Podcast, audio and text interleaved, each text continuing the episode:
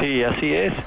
Eh, son 6.300 millones de dólares que va a invertir el Banco Mundial en la Argentina en los próximos tres años y de ese monto total 700 millones van a ser para, para el programa de asignación universal por hijo.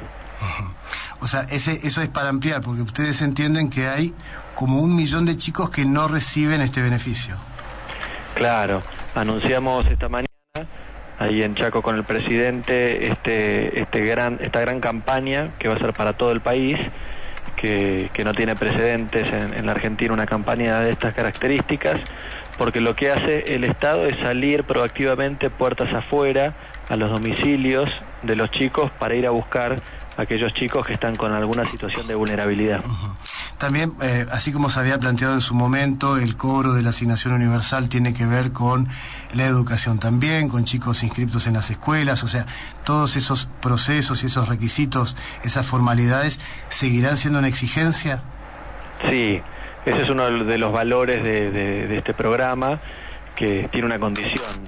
La condición es que los niños para que lo cobren tienen que presentar el certificado de alumno regular de la escuela y el certificado de vacunación obligatorio también en regla. Entonces lo que, lo que busca el programa es, es, es, un, es una ayuda económica, digamos, principalmente para una adecuada alimentación, pero viene complementado con la necesidad de ir a la escuela y vacunarse. Y con esos tres pilares un niño puede salir adelante. Y, y había declarado también eh, Vaso en la mañana de hoy algo que suena sumamente ambicioso, ir casa por, eh, por casa, puerta por puerta. ¿Cómo, ¿Cómo se logra esto? Bueno, este es un esfuerzo que vamos a hacer en conjunto entre el ANSES, el Ministerio de Desarrollo Social y el RENAPER, el Registro Nacional de las Personas. Uh -huh. Es un programa que va a tomar tres años, porque como usted bien dice, Pedri, esto no es de un día para el otro pero estamos convencidos que esto es lo mejor que podemos hacer para, para acabar con la pobreza en Argentina, porque ya el, el, plan de asignación universal por hijo es un buen plan, digamos, es un plan que, que son 966 pesos por mes por pibe, eh, es una suma considerable y además tiene esta obligatoriedad de la escolaridad y las vacunas que, de la que hablamos. Uh -huh. Ahora bien, si, si los chicos no lo están cobrando porque no están yendo a la escuela, porque viven en un lugar alejado y, y, nunca llegan a tener un vínculo directo con el Estado. O también se puede dar que no tengan el DNI en regla y que no estén en las bases de, de nuestro gobierno. Eh, entonces tenemos que salir puertas afuera para, para realmente que esto se concrete. ¿Y desde qué momento se va a aplicar justamente esto? ¿Cuándo arranca justamente esta ampliación? Esto ya arrancó, ya móvil que, que yo pasé por el, el operativo hoy en, en Resistencia, eh, que ya había, había personal de ANSES que ya está ya está yendo puertas afuera. Y esto no, no, es algo que inventamos ahora acá en la Argentina, tenemos casos en el mundo, inclusive Brasil tuvo mucho éxito yendo a buscar a los chicos que no, no estaban yendo a la escuela, puertas afuera, a su domicilio. Es la única forma, ¿no es cierto? Porque de, una, de, de un esfuerzo del, del Estado, digamos, para para que estos chicos estén incluidos. Cuando el chico no está incluido, cuando no se acerca, hay que ir a buscarlo. Bien, y paso, paso a otro tema también y que tiene que ver con eh, un, cambio de paradigma en, en y eh, con las jubilaciones, por ejemplo, prórrogas hasta el mes de septiembre y luego hablaba usted, Basabil Vaso, de una nueva ley. Eh, ¿cómo, ¿Cómo plantea una nueva ley para aquellos que justamente no tienen aportes? Los más afectados o las más afectadas en este caso serían las amas de casa, ¿no? Por allí que, que en estos últimos años eh, pudieron eh, tener su jubilación. Sí, en, primer lugar, contar que estamos trabajando en esta segunda moratoria para llegar al 97% de cobertura en septiembre. La idea es primero lograr este gran avance, que un 97% de cobertura de todos nuestros adultos mayores es decir que tenemos una cobertura universal prácticamente, ¿no es cierto? Y, y, y, lo que queremos hacer es terminar con estos parches, con estas moratorias, para que no tenga que el periodismo preguntarle más al, al funcionario de turno si van a continuar o no con la moratoria, que sea un derecho, que esté validada en una ley, y, y nosotros queremos que, que sea un sistema que reconozca los aportes a la sociedad en su conjunto, que sea en el mercado laboral o en otros ámbitos, y en especial el de muchas mujeres que dedican gran parte de su vida a las tareas de cuidado. Mm. Bueno, también tienen que estar cubiertas. Sí. Bueno, pero esto, es un proyecto que ya, ya ha sido presentado, eh, eh, está en estudio. ¿En qué instancia se encuentra? No, está, lo estamos trabajando. Eh, ya tuvimos muchas instancias de reuniones en estos primeros tres meses de gobierno. De hecho, salí de una reunión de, de este tema para, para hablar con ustedes y, la idea es hacerlo lo más rápido posible. Bien, bien. ¿Hay, ¿Hay, alguna consideración especial para esta región? Es una región, usted sabe, siempre eh, castigada, ¿no? Eh, con respecto a, cuestiones económicas, estamos muy, pero muy atrás de, las provincias del sur o del centro del, del país. Eh, y aquí le hablo del procrear, por ejemplo. Había, se hablaba de un monto de 25 mil pesos para poder obtener un crédito. ¿Esto ya se ha avanzado en ese sentido? ¿Está en estudio? ¿Hay alguna mirada diferente justamente para las provincias del norte?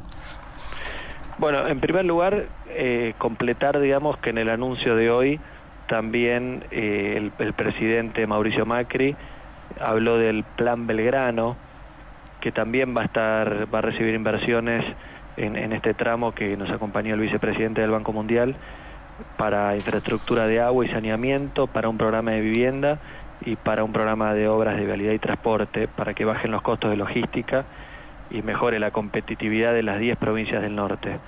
La mitad del crédito de este va a ser para las provincias del norte, donde, donde vimos, digamos, que hay que, hay que hacer un, eh, unas mejoras para poder equiparar a, las provincias del sur. Y con respecto a, específicamente a Procrear, el programa continúa y no solo eso, sino que lo vamos a masificar. Estamos también terminando de definir eh, lo que sería un Procrear, un Procrear 2, no, no sé si va a tener ese nombre, pero queremos lanzar un programa de crédito hipotecario a partir de mitad de año.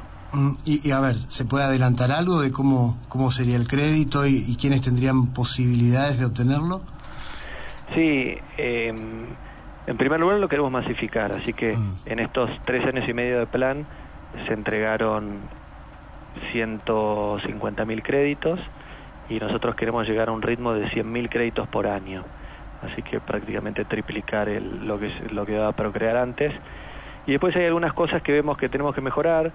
Por ejemplo, no exigir terreno, dar la posibilidad también que se compre vivienda usada con el crédito, porque hay muchas familias que no tienen un terreno para aportar eh, luego también queremos mejorar el sistema de adjudicación, porque hay muchas familias eh, de clase media alta que tuvieron acceso a este crédito con un subsidio muy grande y eso no permite entonces que otras familias que tienen mayor necesidad puedan acceder.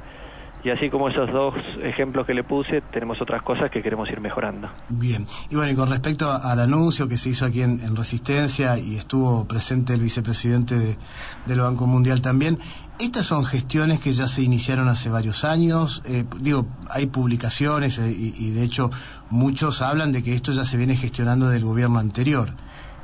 A ver, ¿cómo, cómo se explica esto que se ha logrado o al menos se ha expuesto en, aquí en Resistencia hoy? No, para ser bien claros, de los 6.300 millones de dólares eh, que vamos a tener de inversión del Banco Mundial en los próximos tres años, 3.500 millones corresponden a programas nuevos que, diseñamos directamente desde la nueva gestión. Por ejemplo, este muy grande de, la asignación universal por hijo, del que hablamos hace un ratito. Y luego hay 2.800 millones de dólares de desembolsos pendientes de programas existentes. Eran créditos que, le había entregado el Banco Mundial a la gestión anterior, pero que no habían sido ejecutados, que no se habían, no se habían ejecutado, no se habían implementado. Así que también vamos a tener ese dinero. Pero yo creo, Carly, que esto es, es algo, algo novedoso, ¿no? Porque que venga el presidente del Banco Mundial, que venga el presidente de Estados Unidos la semana que viene, que haya una inversión tan grande en la Argentina, yo no creo que sea mérito de la gestión anterior, yo creo que esto es por la nueva mirada que tiene el mundo hacia la Argentina, que es una Argentina que, que se abre al mundo y que quiere que venga gente a invertir acá para que haya nuevos puestos de trabajo y que sean puestos de trabajo de calidad. Mm. Estamos conversando con Emilio Basavilbaso, el titular del ANSES. Aprovecho también para preguntarle algo que ha sido muy pero muy discutido eh, en el gobierno anterior, que es el, Fondo de Garantías de Sustentabilidad, ¿no? que allí hay miles de millones de pesos. ¿Qué sucede con ese fondo? ¿Eso queda allí? ¿Va a haber algún nuevo manejo con respecto a esto? Sí, en primer lugar estamos cuidando mucho más el, dinero del Fondo de Garantía de Sustentabilidad, porque como usted bien dijo, se utilizó para muchas cosas el, en, el, en, la gestión en la gestión pasada. Y, y si tenemos que utilizarlo para algo, nosotros queremos que sea, por ejemplo, para pagar los juicios a los jubilados, que, que es algo que es uno de los peores legados que nos dejó la, la gestión anterior. No sé usted, Pedri, si, si está al tanto, pero hay hay muchos juicios que tienen más de 10 años. Sí, sí, sí, sí que hay muchos juicios, totalmente, hay muchas sentencias ya firmes. Ya firmes, se trata de gente que está litigando con el Estado hace más de 10 años, entonces se trata muchas veces de, abuelos, de nuestros abuelos de, más de 85 años, y, y eso, lo, lo, que hizo el presidente, lo primero que dijo es reconocer este problema y que era un problema que, el, que la gestión anterior no, no reconocía porque pateaba los juicios para adelante. Ya empezamos a pagar mejor los juicios y queremos resolver este tema de una vez por todas. Más, sin duda que esto lleva una esperanza para aquellos jubilados que justamente habían iniciado este juicio. Aquí en la región hay, hay muchos también que, que están a la espera. Eh, eh, mire, vuelve aquí preguntas, ¿no? Llegan preguntas y tienen que ver con la cuestión vivienda. Eh, le preguntaba de una mirada especial hacia esta región. Habitualmente las construcciones, los edificios, siempre son muy chiquitos para la cantidad de gente, para las familias que, que la terminan ocupando. Con respecto a esto, también, ¿hay alguna mirada especial, algún proyecto nuevo? Bueno, tenemos... Eh, ¿Usted se refiere a las viviendas que construye directamente el Estado? Así es, las viviendas que construye el Estado. Bueno, eh, ahí nos estamos dividiendo y organizando también desde el gobierno, que esto también es una novedad. Tenemos reuniones, por ejemplo, una reunión de gabinete social todas las semanas, donde participamos junto con los ministros de las áreas sociales. Y, y específicamente para vivienda, estamos coordinando también con la Secretaría de Vivienda donde para las familias que, que perciban menos de dos salarios mínimos, por ejemplo, la, la, la, solución venga directamente desde el FONAVI o desde el Plan Federal de Viviendas, y esto tiene que, que estar articulado con el Procrear, que nosotros pensamos que tiene que, que, dar una solución para las personas que tienen más de dos salarios mínimos vitales y móvil en adelante, ¿no? Y obviamente la gente que, que gana, por ejemplo, más de cinco salarios mínimos, eso ahí ya no lo atiende el Estado, ¿no? Debería arreglarse en el sistema financiero. Pero incluso ahí también queremos arreglar y mejorar la relación con el sistema financiero para que haya crédito hipotecario, porque hoy es muy chico el, acceso al crédito, ¿no? Todos sabemos lo difícil que es ir a un banco a buscar un crédito. ¿Y, le contaron en este viaje a Resistencia de cuál es la situación de la sede del ANSES aquí? ¿Se interiorizó, digo, con respecto a cómo el funcionamiento aquí del ANSES? Sí, sí, estuvimos hablando del tema eh, y, bueno, tenemos mucho para mejorar. Queremos, estamos implementando también nuevos sistemas para, para evitar el tema de las filas, evitar los gestores y, de, una, de una vez por todas atender bien a la gente y y que no sea un trauma esto de, jubilarse, sino que, sea algo natural, que nuestra aspiración, digamos, al finalizar los cuatro años es que un, adulto, digamos, cumplido los 65 años, en el caso de un, de un varón, un mes esté cobrando en su trabajo y al mes siguiente empiece a cobrar su jubilación directamente sin tener que, que estar seis meses esperando, buscando turnos y demás, sino que sea algo natural y que sea previsible. las quejas eran recurrentes con respecto al lugar, muy chiquito, largas filas, horas y horas de alguna ampliación, alguna nueva sede del ANSES para Resistencia? Y estamos analizando eso, estamos analizando eso, inclusive ahí eh, tenemos el edificio también que de, de ahí de Procrear que estamos construyendo en el centro, que tiene locales comerciales abajo, esa puede también ser una opción. Estamos analizando alternativas.